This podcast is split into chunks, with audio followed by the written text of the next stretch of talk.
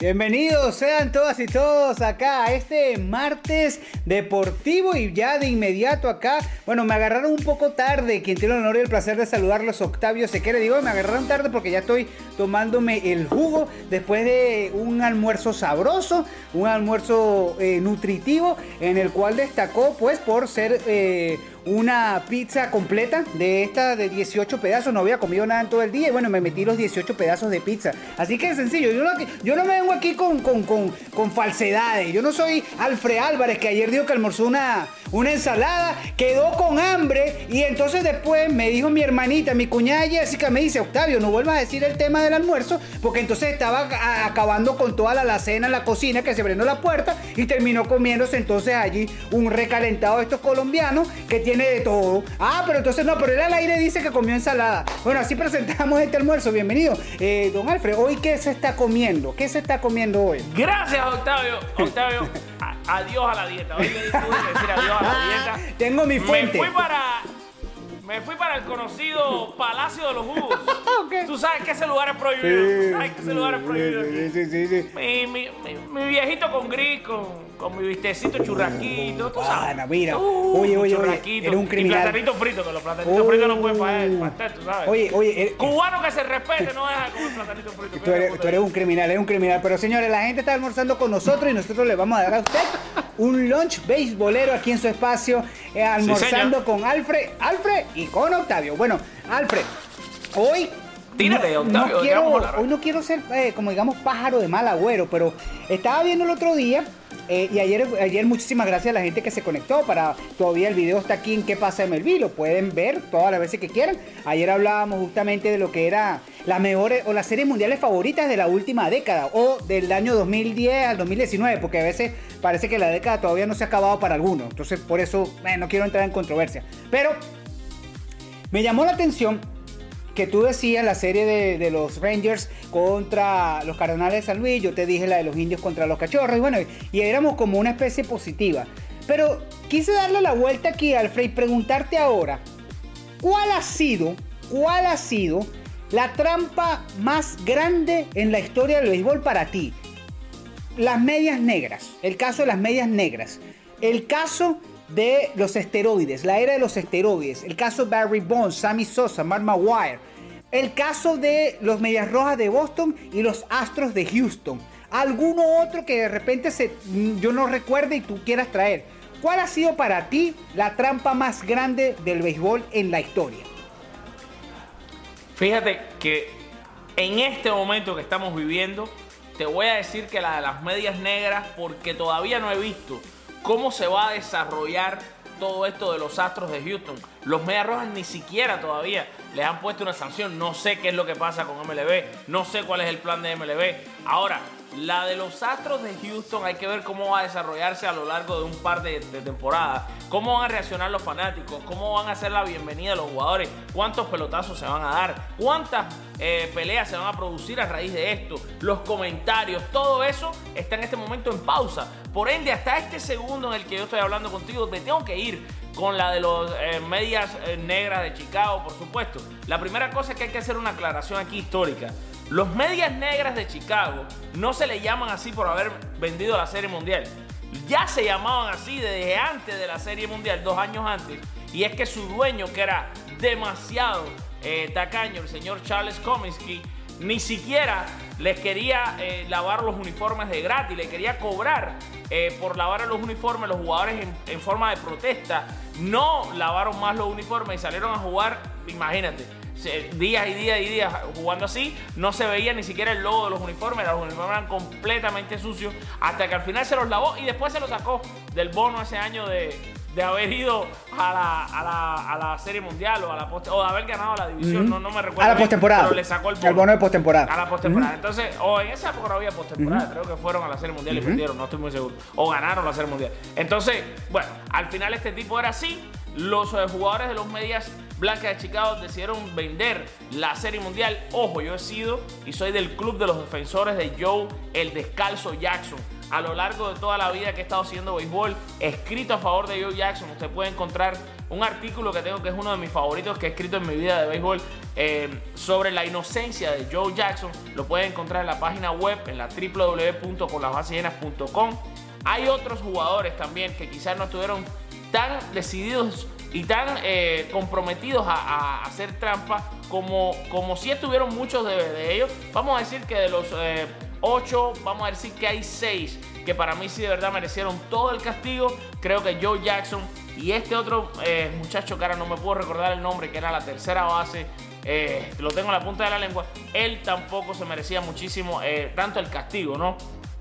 Pero desafortunadamente lo hicieron, vendieron la Serie Mundial, esto manchó el béisbol de una tremenda manera y tomó unos 2-3 años hasta que llegó un gordito ahí de tremenda dimensión llamado Ruth hizo que todo el mundo se olvidara de eso. Exacto. Pero quizás eso arrastró, y tú lo mencionabas, pero también quizás el saber que Pete Rose vendió juegos de béisbol afectó muchísimo también al juego y tuvo que ver también con lo que es vender el juego. No sé cuál será tu opinión. Mira, básicamente yo lo que opino de todo lo que mencionas es el el desenlace que tuvo en otras carreras y no solamente agregar lo, que decías de, Pete Rose, que le haya costado también la entrada al Salón de la Fama a, Pete Rose, creo que todavía está muy ligado a eso por el tema de la venta de los juegos y sí, lo lamento muchísimo por ese sentido. Eh, para mí, por cuestiones muy personales, y lo voy a decir, no es porque no, no voy a decir nada, sino que lo voy a manifestar. Pero por cuestiones muy personales y todavía no me recupero la era de los esteroides. Honestamente creo que eh, realmente eso ha sido tan pero tan drástico, ha creado tanta suspicacia. Fíjate por ejemplo, eh, en, eh, algunas elecciones del Salón de la Fama.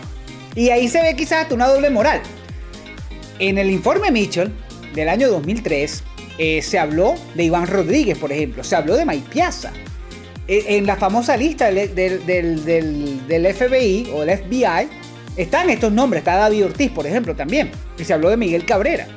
Y la sombra que hay tanto sobre tan, tantas carreras admirables en el béisbol de grandes ligas, tú dices, wow, ¿de verdad se acabó? ¿De verdad eh, se hicieron la vista gorda? ¿De verdad esto va a terminar? Porque, ¿qué pasa? Alex Rodríguez, posiblemente lo mejor lo mejor después de Barry Bonds, Ken Griffey Jr., Mickey Mantle. En esa conversación está Alex Rodríguez y fue hasta suspendido, hasta suspendido. Manny Ramírez. Cuando los indios firmaron a Manny Ramírez, básicamente le dieron la etiqueta de ser un segundo Roberto Clemente. ¿Pero qué? Reincidente, suspendido y adiós Salón de la Fama. Entonces, y te digo lo de la doble moral es porque si Poch Rodríguez entró al Salón de la Fama y, tiene esta sospecha, no, yo no la tengo, pero es, el común, es el denominador común. Lo mismo pasó con la sombra con Mike Piazza. ¿Por qué entonces no está Barry Bonds y Roger Clemens de la Fama? Por ejemplo. O sea, se ve una doble moral. Y yo soy votante. Yo soy y votante. Jeff Bauer. Jeff Bauer. Oye, Jeff Bauer. Estamos hablando, eh, eh, por Dios. Entonces, y yo soy votante, pero es lo que te digo, o sea, no va, no, no hay tanta claridad todavía con respecto. Yo coincido con lo que tú decías del tema de los Astros de Houston, eh, aunque me parece que es una de las peores trampas también, pero hay que esperar el desenlace. Eh, claro, es lo que te decía. Pero fíjate una cosa, tú mencionabas un caso muy importante. Después de las medias negras apareció Beirut. ¿Qué apareció después de la era de los esteroides? ¿Cuál fue? ¿Qué apareció? O sea, ¿cuál fue ese personaje? ¿Realmente existió un Beirut después de los esteroides? ¿O sencillamente, sencillamente... Quizás Derek Jeter, quizás Derek Jeter, pero no. Pero, pero no es... No, no, no, como... No, exacto, no ese, no ese impacto. Eh, eh, hay carreras, por supuesto, hay carreras. Pedro Martínez, eh, Derek Jeter, tú lo decías, Vladimir Guerrero, esos peloteros que inclusive, bueno, Ken Griffey Jr. ya estaba, digamos, sí, 2000 2004, 2005 ya no era el mismo de Marineros de Seattle, pero estaba ahí Randy Johnson, Kurt Schilling. Hay carreras, hay carreras muy importantes, pero no hubo ese personaje Salvador. Hay que tener en cuenta, Alfred, que tú y yo vivimos de cerca, y digo de cerca porque impactó nuestras vidas como estudiantes en high school o, o inclusive como jóvenes. Óyeme, 1998, ¿de qué hablabas tú con tus amigos en Cuba? De que había hecho, Ma- No, de que había hecho Mark Maguire y. Sammy Sosa. Y en el 2001 fue lo Todos mismo. los días. Todos los días. Y el 2001 era lo mismo. Era Barry Bonds persiguiendo el récord. El 2001, Octavio, no se sintió tanto como el No, no, 98, no, no, no, pero- te pero era igual. Es que, es, que, es que hubo muchos factores. Fue las Torres Gemelas también. Claro, tienes razón. O sea- claro, claro, claro. Pero Y es que Barry Bonds lo rompió tan fácil. Sí, exactamente, esa es otra. Esa es otra, esa es otra que lo rompió tan fácil. Pero bueno, Y estábamos tan recientes del 98 que, que quizás no, no pudimos vivir ese 2001 con la misma intensidad. y- y fíjate una cosa, un episodio lamentable. ¿Tú recuerdas cuando Palmeiro dio el G 3000, que fue un doble, por cierto, llegó a tercera, a segunda base? Al- a los tres días, Palmeiro es sospechoso de esteroides. Después, Palmeiro apunta al Congreso y dice que nunca, y dice period, y apunta al Congreso. Period. O sea, Sí. y después lo pillan y después lo, lo- lo- lo agarran culpable a Palmeiro. Es decir, tantas carreras, tanto, pero tanta sombra que se creó que realmente, y te digo, y te digo, eh, va a ser difícil, va a ser difícil porque seis años después del informe Mitchell, entonces el caso de Alex Rodríguez. Unos añitos después es Manny Ramírez reincidente. Y así como esto, muchas suspensiones de, prospectos, de otros peloteros. Eh, hay que recordar Melky Cabrera en el 2012, campeón bate, y lo tuvo que, eh, tuvo que renunciar a ese título y lo terminó ganando Buster Posey porque fue suspendido también Melky Cabrera por sustancias prohibidas. Entonces, son... Ryan Brown. Exacto, son muchas carreras. Por eso Y los prospectos que cogieron desde el inicio, que ya después fue muy difícil Ajá, que recuperaran su carrera. es. Por ejemplo, César Puello. Ajá. César Puello era un tipo que estaba llamado a ser una superestrella.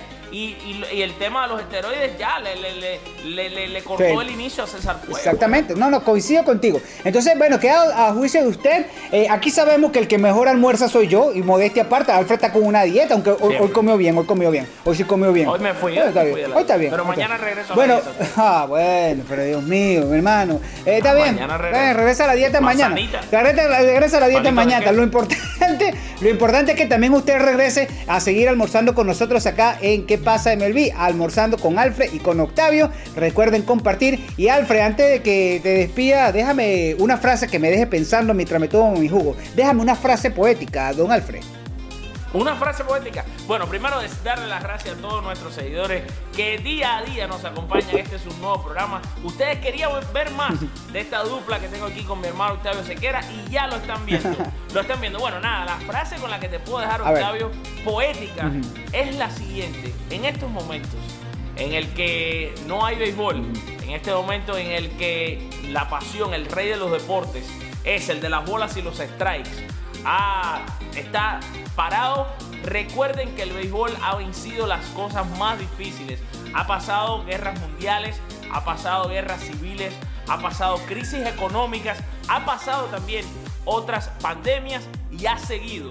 Porque el béisbol, amigos, tanto como juego a como deporte es infinito, es interminable, no lo puede destruir nadie, no lo puede matar nadie. Es como en el juego que mientras batee tienes vida eterna, el béisbol tiene, tiene y tendrá vida eterna. Abrazo, señores. Almuercen con nosotros, almorzando con Alfred y Octavio. Dios me lo bendiga y nos vemos mañana.